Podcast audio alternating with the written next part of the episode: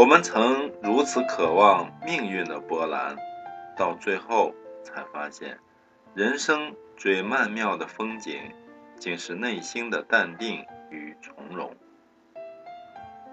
我们曾如此期盼外界的认可，到最后才知道，世界是自己的，与他人毫无关系。这是今天朋友圈刷的最多的一段话。一百零五岁的杨绛先生今天仙逝。今天给大家分享他的一篇文章《人生的启蒙老师》。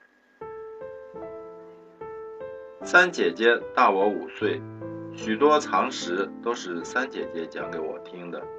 一天，三姐姐告诉我。有一桩可怕极了、可怕极了的事，你知道吗？他接着说：“每一个人都得死，死，你知道吗？”我当然不知道，听了很害怕。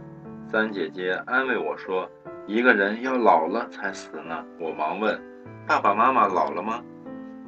三姐姐说：“嗯，还没老呢。”我就放下了心，把三姐姐的话全忘了。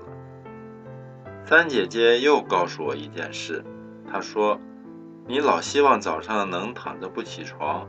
我一个同学的妈妈就是成天躺在床上，可她并不舒服，很难受，她在生病。从此，我不羡慕躺着不起来的人了。躺着不起来的人是病人啊。老病死，我算是初初的都懂了。”人生似苦，生老病死，老病死，姐姐都算懂一点了。可是所谓的生有什么可怕呢？这个问题可大了。我曾请教哲学家、佛学家，众说不一，我至今还没懂呢。这篇文章摘自杨绛先生的《忆孩时》一文，谢谢收听。